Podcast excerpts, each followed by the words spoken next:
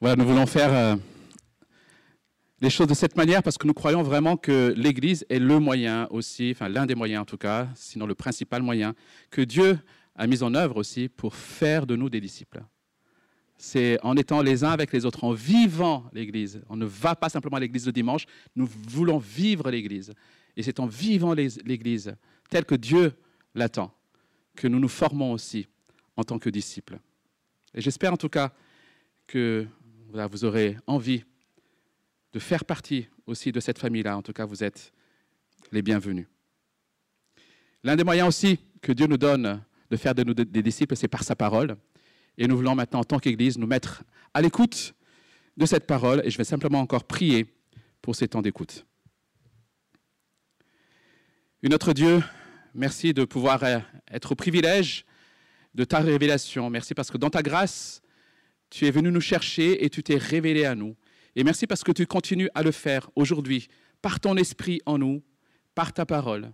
Et Seigneur, nous te prions pour que cette parole que nous allons entendre euh, soit ancrée vraiment dans nos cœurs, dans nos vies, que nous puissions la recevoir, la comprendre, pour la mettre en pratique, pour te glorifier dans nos vies. Amen. Alors nous allons poursuivre ce matin un parcours que nous avons commencé déjà il y a plusieurs euh, semaines, dans les trois premiers chapitres de, de, ce livre qui est un peu parfois intimidant, le dernier livre de la Bible, l'Apocalypse. Alors ces trois premiers chapitres sont certainement peut-être les plus faciles, je dirais, de ce livre qui est un peu difficile, certes, puisque dans ces trois premiers chapitres, nous trouvons entre autres ce qu'on appelle les lettres de Jésus aux sept église de l'Asie mineure, aux sept églises donc de la Turquie moderne, euh, donc la, Turquie actuelle. Donc si vous avez vos Bibles, je vous invite à, à l'ouvrir au chapitre 3 de l'Apocalypse. Apocalypse, chapitre 3.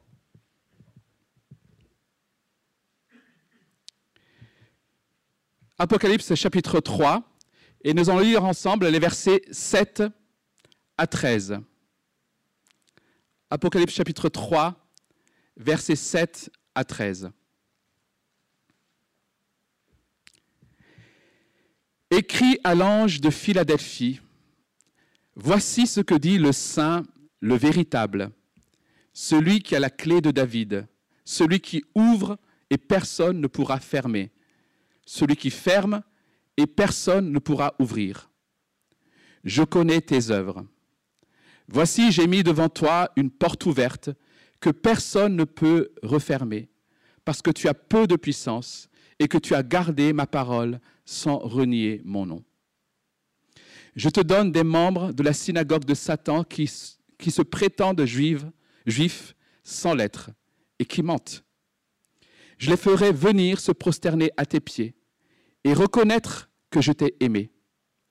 Parce que tu as gardé mon ordre de persévérer, je te garderai aussi à l'heure de la tentation qui va venir sur le monde entier pour mettre à l'épreuve les habitants de la terre. Je viens bientôt. Tiens ferme ce que tu as, afin que personne ne prenne ta couronne. Du vainqueur, je ferai un pilier dans le temple de mon Dieu, et il n'en sortira plus jamais.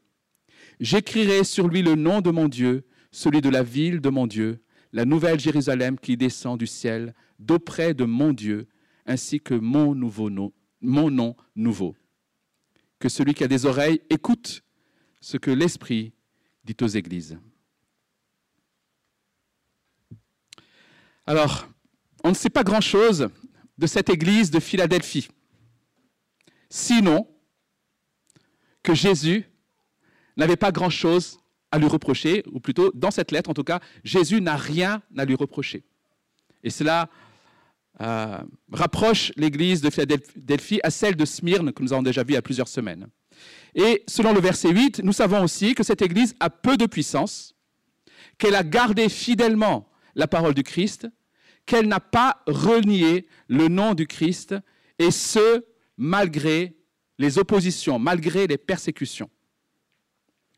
On peut dire donc que cette église de Philadelphie remplissait parfaitement sa mission de témoin, qu'elle était motivée par l'amour pour leur Seigneur, mais aussi l'amour les uns pour les autres.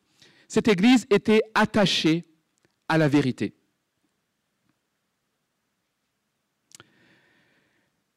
À Sardes, vous vous souvenez la semaine dernière, nous avons vu que l'Église était dynamique était probablement en pleine croissance. C'était l'Église du moment, the place to be.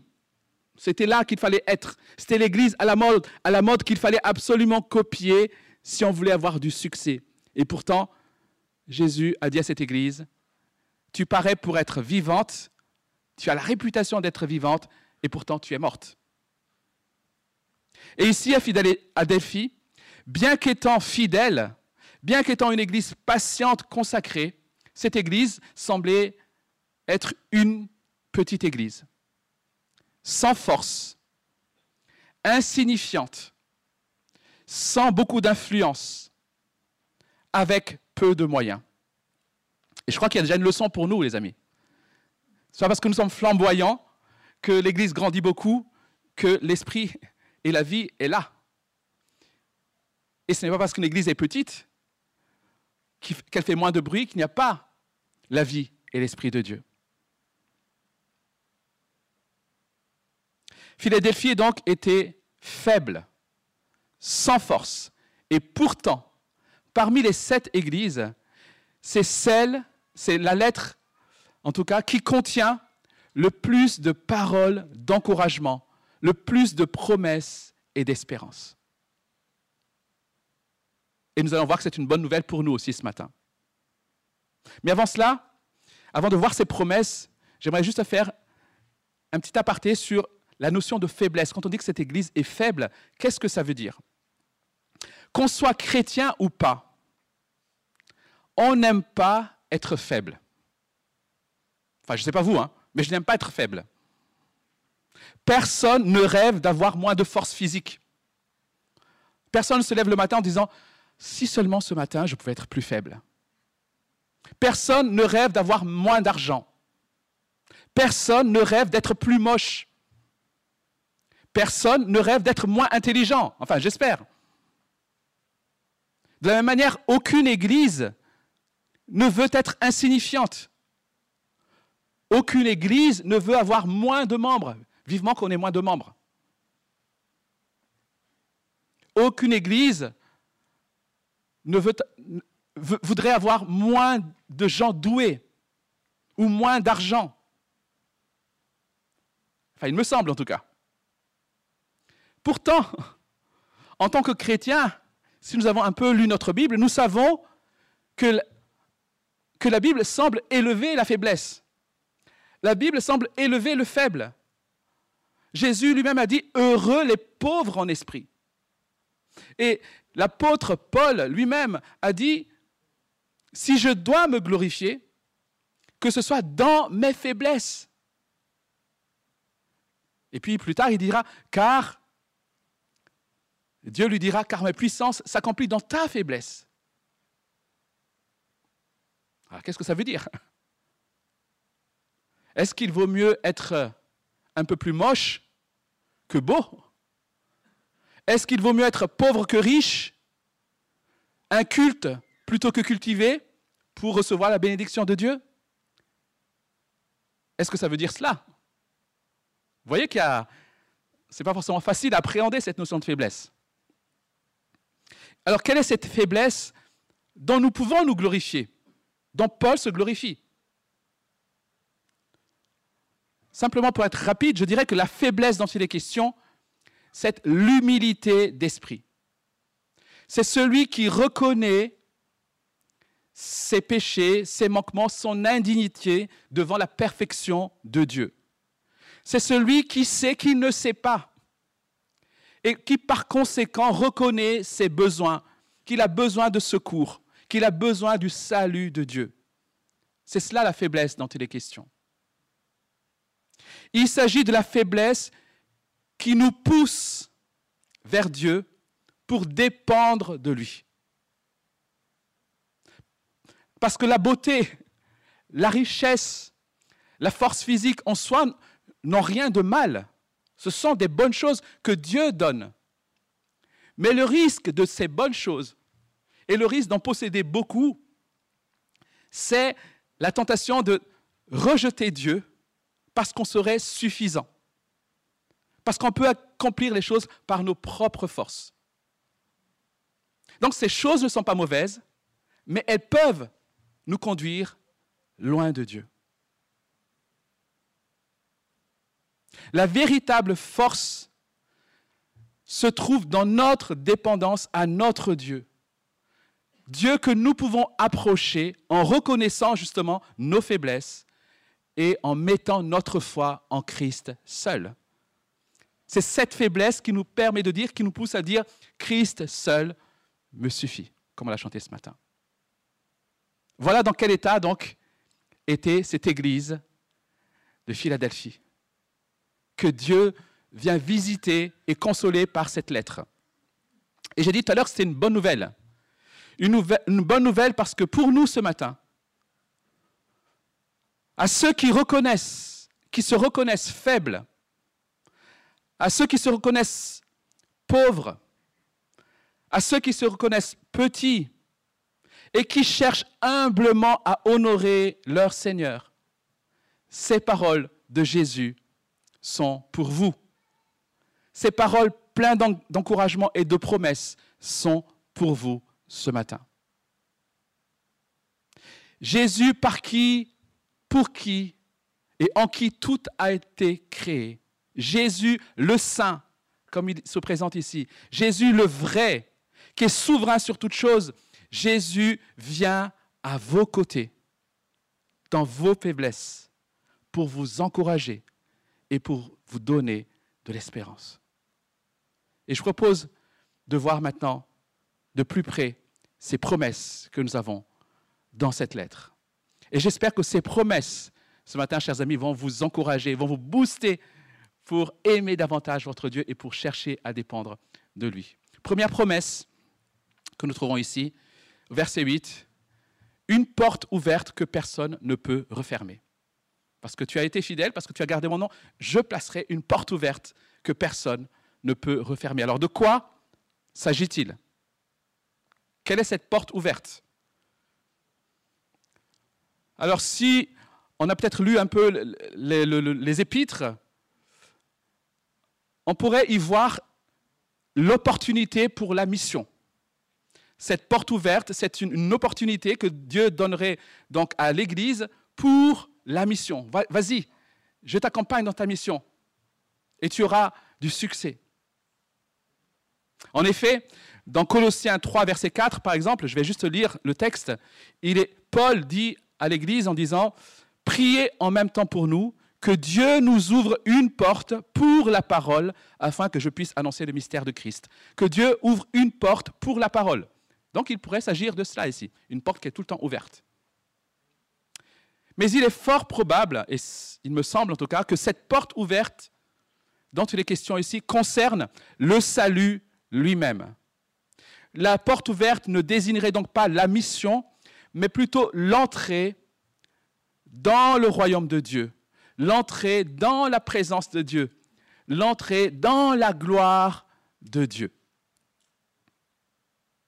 En effet, Jésus, dans les évangiles, utilise aussi cette notion de porte ouverte ou, fermée pour parler de l'entrée dans son royaume, notamment dans les paraboles.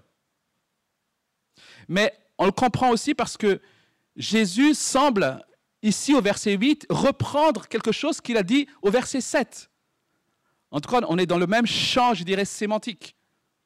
Au verset 7, il se présente comme celui qui détient les clés de David, celui qui ouvre et personne ne pourra fermer, celui qui ferme et personne ne pourra ouvrir. Donc dans ce verset 7, la notion de porte est sous-entendue. On peut donc supposer logiquement que le langage et l'image du verset 8, cette porte ouverte que personne ne peut refermer, est le même langage que celui du verset 7. Ce serait logique. Et que signifie alors le verset 7 En fait, le verset 7 reprend un texte d'Ésaïe, donc un prophète qui a vécu 700 ans avant Jésus-Christ, au chapitre 22. Et je dis simplement le contexte de ce chapitre 22. Il est question dans ce chapitre 22 d'un intendant du palais, un intendant du roi, Shebna, qui a été trouvé infidèle dans son rôle d'intendant. Et parce qu'il n'a pas assuré, en quelque sorte, dans sa fonction, Dieu va le chasser. Et Dieu va mettre à sa place un autre intendant du nom d'Eliakim. Et à cet intendant du nom d'Eliakim, Dieu lui dit, je mettrai sur tes épaules les clés de David. Et quand il ouvrira, personne ne pourra fermer, et quand il fermera, personne ne pourra ouvrir. Donc ici, Jésus semble reprendre exactement les termes de Ésaïe 22, verset 22.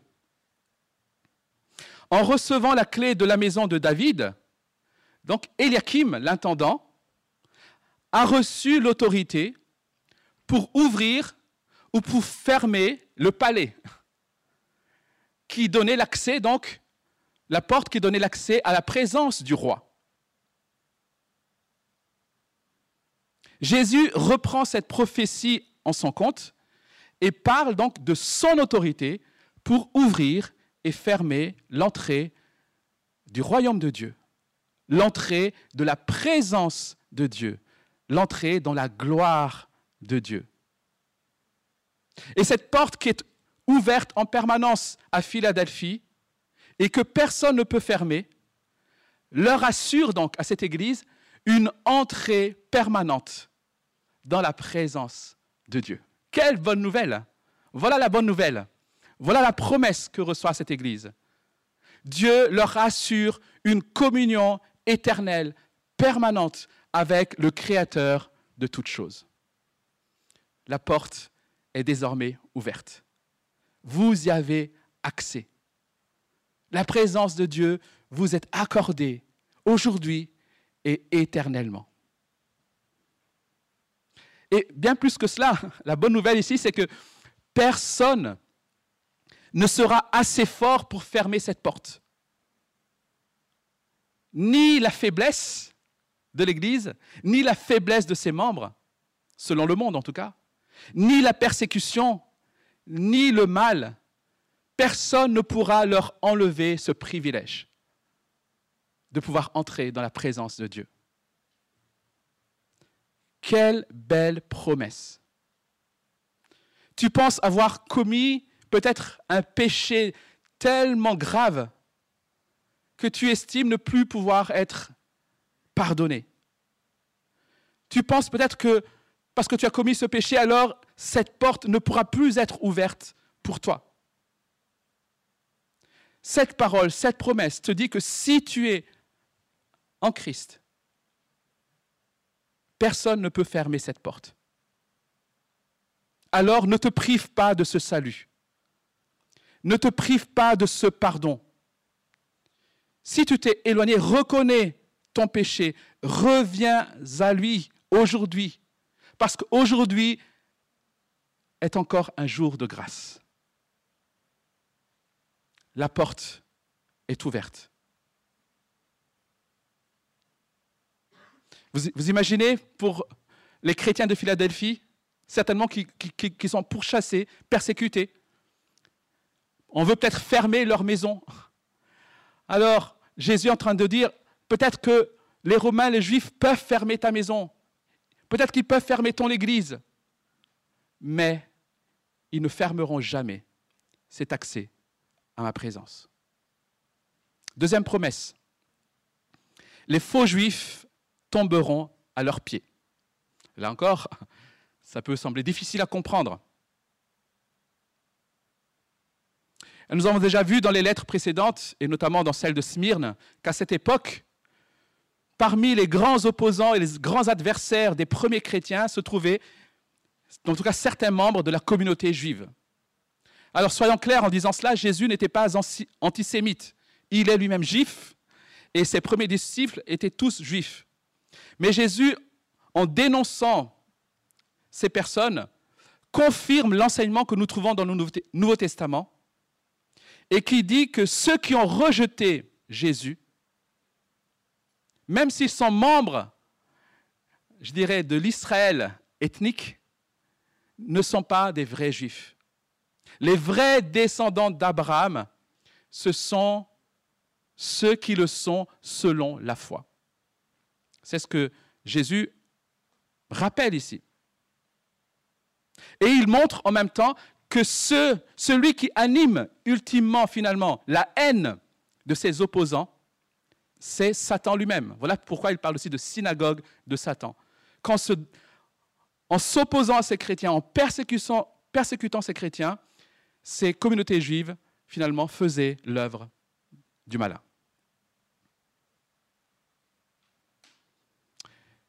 Et quand Jésus dit de ces personnes, je les ferai venir et se prosterner à tes pieds, il fait à nouveau référence au prophète Ésaïe, toujours 700 ans auparavant. Et je ne vais pas trop développer ici, mais dans ces, dans ces prophètes Ésaïe, notamment au chapitre 60, verset 14, pour ceux qui prennent des notes, au, chapitre 45, verset 14, on retrouve cette idée de promesse, en tout cas, donnée à ceux qui ont été fidèles dans le peuple d'Israël, cette promesse des nations, des païens qui viendront pour s'incliner devant le peuple et pour leur demander, mais qui est leur Dieu? Pour reconnaître leur Dieu. Donc, Ésaïe 74 ou Ésaïe 45, 14. Et ici, dans notre passage, Jésus va appliquer cette prophétie qui était donnée au reste fidèle d'Israël, il va le donner à l'Église. Pour, souligner déjà que l'Église et les fidèles d'Israël ne forment qu'un même peuple. Alors certains pensent que Jésus fait référence ici à la conversion de ces Juifs et qui rejoindront donc l'Église du Christ. Et ils interprètent du coup ce passage comme étant l'église de Philadelphie qui va voir du coup des juifs se convertir et rejoindre leur communauté.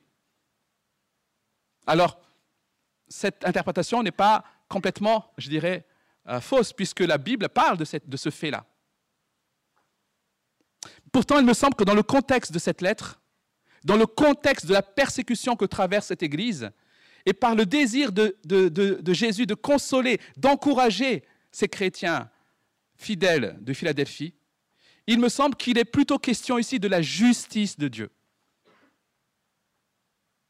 Dieu annonce à l'église de Philadelphie qu'il leur fera justice. Ils obtiendront justice face à leurs oppresseurs. Ceux qui les avaient rejetés, ceux qui les avaient opprimés, viendront vers eux à la fin des temps pour reconnaître qu'ils avaient tort et que Dieu était réellement avec ces chrétiens-là. Et c'est pour ça que Jésus dit au verset 9, la fin de verset 9, on dit, je leur ferai reconnaître que je t'ai aimé. Donc ces oppresseurs seront confus. Ils seront obligés de reconnaître, oui, ils ont été aimés par Dieu. Et ça, nous dérange peut-être cette idée-là parce qu'on n'aime pas l'idée que le peuple de Dieu réclame justice.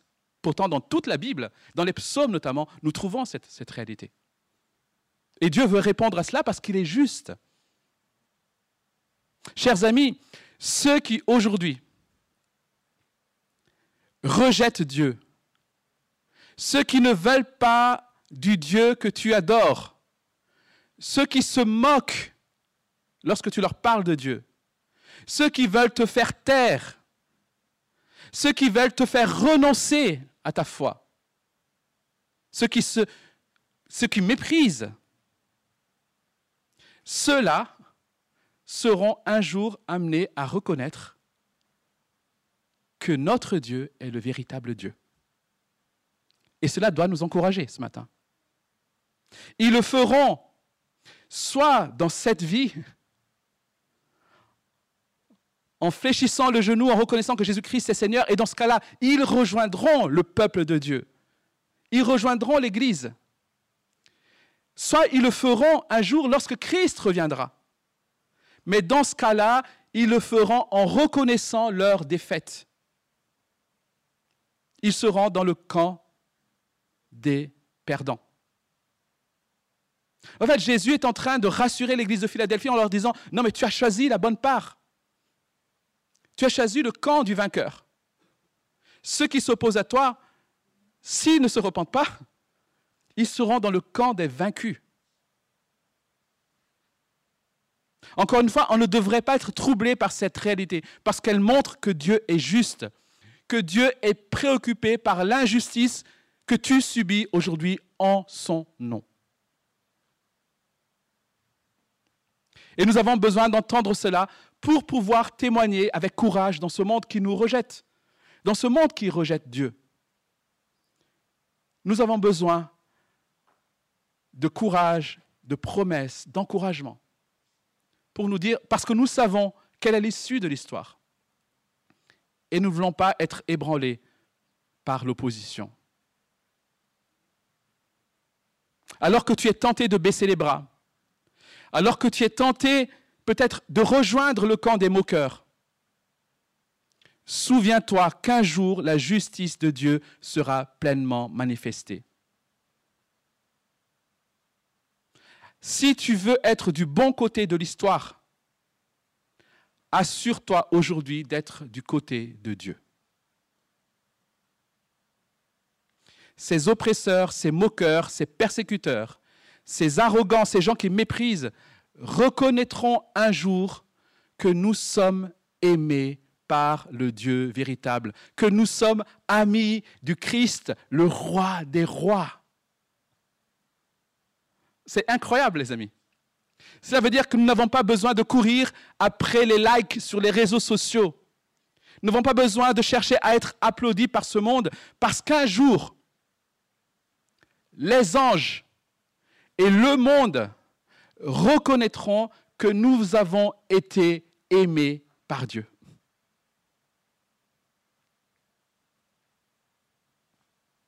Voilà la promesse qui nous est donnée ce matin. Troisième promesse. Ils seront gardés à l'heure de la tentation ou à l'heure de l'épreuve. Je te garderai aussi à l'heure de la tentation qui va venir sur le monde entier pour mettre à l'épreuve les habitants de la terre. Quelle est cette heure de la tentation qui va venir? Encore une fois, le texte n'est pas très explicite. Ce qui est certain, selon le texte, c'est que cette épreuve touchera à la fois le monde, tous les humains, mais aussi les chrétiens. Et que dans cette épreuve, l'Église de Philadelphie sera gardée. Voilà la promesse. L'Église sera gardée lorsque ce temps viendra. Alors certains interprètent ce texte en disant que l'Église sera épargnée de cette épreuve, qu'elle sera épargnée de cette tribulation. Soit qu'elle ne souffrira pas du tout dans cette épreuve, soit simplement elle évitera cette épreuve. Et donc, certains chrétiens avancent la, théorie de ce qu'on appelle de l'enlèvement de l'Église avant la tribulation. Donc l'Église rejoindrait son Seigneur, la tribulation viendrait sur terre, et ensuite, quand la tribulation finirait, l'Église viendrait avec son Seigneur sur terre. Je ne partage pas personnellement cette interprétation, parce que le verbe garder ici suppose, sous-entend que l'Église traversera cette épreuve. L'idée d'être gardée, c'est être gardée dans l'épreuve. Donc elle traversera l'épreuve, mais elle sera gardée au milieu de l'épreuve. Quelle que soit la nature de cette épreuve et quel que soit le temps où cela viendra, nous pouvons dire déjà aujourd'hui que de la même manière que tous les humains de la Terre, nous aurons à subir la maladie. Nous, aurons à subir la perte de nos proches. Certains chrétiens dans le monde subissent la famine, des tempêtes, des tremblements de terre, la sécheresse, des guerres, et en plus de cela, en tant que chrétiens, les persécutions. Donc nous sommes éprouvés je dirais de la même manière que les humains, mais je dirais même plus que les autres humains qui ne connaissent pas Dieu. Et Dieu promet ici que dans ces moments-là, ses enfants seront gardés. Cela, ne, cela ne veut pas dire qu'ils ne souffriront pas, mais cela veut dire que leur foi, leur salut, leur espérance seront préservées. Ces épreuves ne viendront pas à bout de leur foi. Et non seulement ces épreuves ne viendront pas à bout de leur foi, mais la parole de Dieu nous dit même que par ces épreuves, leur foi sortira plus grande, plus pure. Voilà la promesse que Dieu nous donne encore ce matin. Je ne sais pas dans quelle épreuve tu te trouves, dans quelle tempête tu te trouves, mais tu peux saisir cette promesse-là qui te dit que Dieu te gardera. Il te gardera. Pas par tes propres forces, mais par sa grâce. Quatrième promesse. La promesse d'être gardé, non seulement dans l'épreuve, mais d'être gardé jusqu'au retour du Christ. La promesse d'être assuré de notre salut, verset 11. En fait, au verset 11, nous avons une double promesse. La promesse que Jésus vient, c'est une promesse. Je viens. Je viens bientôt. Tu as l'impression que cette épreuve est longue. Tu as l'impression qu'elle n'en finit pas. Jésus promet, je viens bientôt. Tiens bon. Voilà la promesse de Jésus ici. La Bible, le christianisme ne raconte pas l'histoire d'un Dieu qui serait lointain et qui attend qu'on vienne vers lui tant bien que mal. La Bible nous raconte l'histoire d'un Dieu qui vient parce qu'on était incapable de venir à lui. L'histoire de la Bible, c'est l'histoire d'un Dieu qui vient, les amis. Il est venu par les prophètes en se révélant au travers des prophètes. Il est venu en Jésus-Christ ultimement. Et il revient bientôt. Jésus, Dieu viendra dans le monde établir sa justice. Il viendra demeurer dans sa création restaurée. La Bible nous parle d'un Dieu qui vient. Quelle belle promesse. Mais la deuxième promesse que nous avons ici, c'est celle d'un salut qui sera préservé jusqu'au bout. Et ça rejoint la, promesse précédente. En sachant que Jésus vient, l'Église est encouragée à tenir bon afin que personne, dit le texte, ne vienne prendre sa couronne. La couronne ici désigne le prix de celui qui, le prix pour celui qui aura vaincu, le prix pour celui qui aura persévéré. La couronne ici, en tout cas dans ce contexte, n'est pas quelque chose qu'on ajouterait au salut. Tiens, toi tu as une couronne, toi deux, toi cinq, génial. C'est, pas cela. La couronne dont il est question ici, c'est le salut lui-même. Et je l'ai dit, nous vivons dans un environnement qui est hostile, qui est à contre-courant par rapport à ce que la Bible enseigne. Et le risque que nous avons dans ce monde, comme Jésus dit, c'est de qu'on nous vole notre couronne. Mais la question qu'on doit se poser alors, c'est est-il possible qu'on nous vole notre couronne? Est-il possible qu'on nous vole notre salut si la couronne est le salut? Et on a vu la semaine dernière, pour ceux qui étaient là, que s'agissant d'une église établie, une église locale, oui, cela est possible, dans le sens où cette église peut disparaître. Mais en tant qu'individu, en tant que chrétien en Christ, nous avons vu aussi que celui qui est véritablement à Christ, celui-là est sauvé une fois pour toutes. Mais à quoi, à quoi ça sert alors de dire ça? Et on peut poser la question autrement à quoi servent tous ces avertissements qu'on a dans la Bible et qui sont adressés pour la plupart à des chrétiens? S'ils sont sûrs d'être sauvés, pourquoi Dieu les avertit-il? Tout simplement parce que les avertissements sont les moyens, en tout cas l'un des moyens par lesquels Dieu nous garde. Dieu promet de nous garder et il le fait de différentes manières.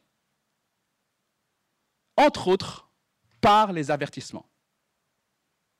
Ainsi, celui qui, par la foi, écoute ces avertissements, ben celui-là persévérera. Celui-là tiendra jusqu'au bout. Et tout chrétien véritable persévérera jusqu'au bout. C'est comme si un père se promène à côté d'un précipice, alors c'est avec son fils. Alors l'image n'est pas très belle parce que moi je, ne me promènerai pas trop avec, à côté d'un précipice, mais imaginons, et que ce père dise, attention, si tu sautes du précipice ou si tu tombes dans le précipice, tu t'écraseras et tu mourras. Que va faire le fils s'il est un peu sage et s'il a la foi en son père? Il va l'écouter et il va s'accrocher à son père, il va tenir la main de son père. Et c'est ce que Dieu veut faire ici. Dieu veut qu'en tenant compte de cet avertissement, on s'accroche à lui. Et c'est de cette manière qu'il veut nous garder. Et c'est ça sa promesse ici, c'est qu'il veut nous garder jusqu'au bout. Et parce qu'il le veut, alors il le fera. Et enfin, dernière promesse, verset 12. Nous serons, l'Église et l'individu sera un pilier dans le temple de Dieu. Du vainqueur, je ferai un pilier dans le temple de mon Dieu. Il n'en sortira plus jamais. J'écrirai sur lui le nom de mon Dieu, celui de la ville de mon Dieu, la nouvelle Jérusalem, qui descend du ciel d'auprès de mon Dieu, afin que mon nom nouveau, ainsi que mon nom nouveau. Alors nous avons ici une grande promesse formée de, petites promesses, je dirais, ou de sous-promesses. Et chaque promesse ici mis l'une à côté de l'autre, décrit la communion que le croyant, le vainqueur, aura avec Jésus lorsqu'il reviendra. Et je rappelle encore une fois que le vainqueur désigne ici celui qui est resté fidèle, celui qui a persévéré. C'est le véritable croyant, et j'espère que nous en faisons partie. Et toutes ces promesses évoquent ce jour où Dieu descend pour demeurer au milieu de son peuple. Et c'est pour cela qu'il faut prendre le temple de mon Dieu ici au, sens figuré. Le temple de mon Dieu signifie la présence de Dieu.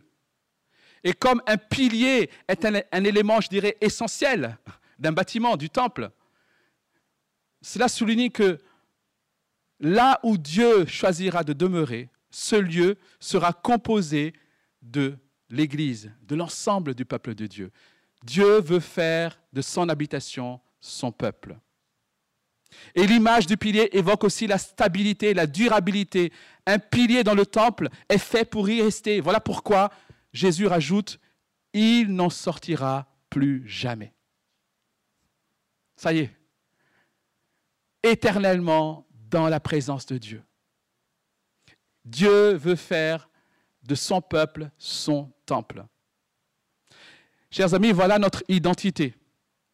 À chacun d'entre nous, si nous appartenons à Christ.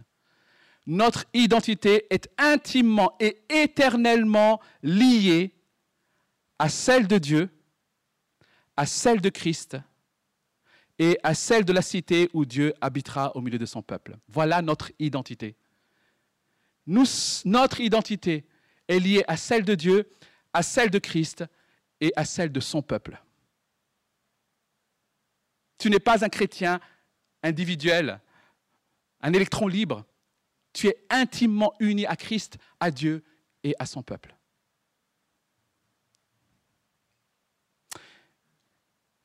Apocalypse 22, verset 3-4.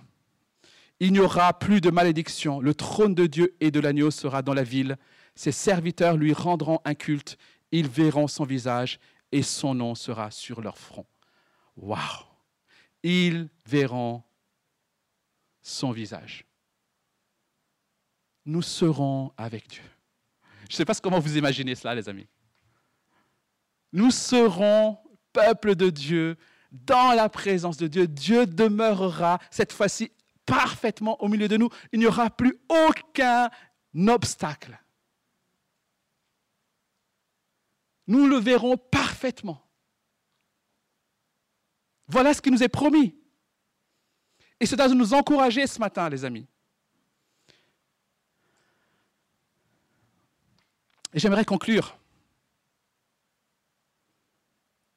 Comment cette lettre nous interpelle en tant qu'Église Rennes Nord? Qu'est-ce qui est important pour nous? Qu'est-ce qui fonde notre identité? Voilà ce, ce que cette lettre devrait nous questionner. Cherchons-nous à paraître forts aux yeux du monde? Cherchons-nous à paraître forts aux yeux des autres églises? Ou cherchons-nous humblement à être des témoins fidèles du Christ, dans l'humilité, conscients de nos faiblesses, conscients de nos limites et conscients de notre fragilité Attention à l'arrogance, les amis. Nous sommes fragiles. Nous avons peu de puissance. Mais nous avons, et nous voulons rester à côté de ce Dieu qui, lui, est grand. Mais cette lettre nous encourage aussi en tant qu'individu. Si tu as l'impression parfois que tu ne sers à rien, parce que tu n'es pas aussi doué que tu le voudrais, parce que tu as moins de force, moins de capacité, moins d'intelligence. Rappelle-toi que nous avons pour Seigneur le Fils de Dieu qui s'est abaissé, le Fils de Dieu qui s'est humilié et qui n'avait rien pour attirer le regard. Rappelle-toi que nous avons pour message le message de la croix, la croix qui n'a rien de cool, la croix qui est un instrument de mort, la croix qui est un lieu de malédiction, un lieu de honte. Rappelle-toi pourtant que c'est par ces faiblesses, par ces choses qui, aux yeux du monde, étaient synonymes de défaite, de honte, c'est par ces choses que la plus grande victoire sur le péché et sur la mort ont été emportées. N'aie pas honte de ta faiblesse. N'aie pas honte de ton message. Reste fidèle. Et je vous lis juste à ce, ce texte de 1 Corinthiens, verset 1, et je vous invite à l'écouter, simplement pour finir. En effet, verset 18, 1 Corinthiens 1, 18, en effet, le message de la croix est une folie pour ceux qui périssent, mais pour nous qui sommes sauvés, il est la puissance de Dieu. Et un peu plus loin, 1 Corinthiens 1, verset 27, il est dit ceci, mais Dieu a choisi les choses folles du monde pour couvrir de honte les sages.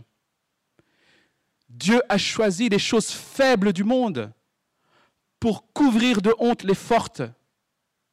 Dieu a choisi les choses basses et méprisées du monde, celles qui ne sont rien, pour réduire à néant celles qui sont afin que personne ne puisse faire le fier devant Dieu.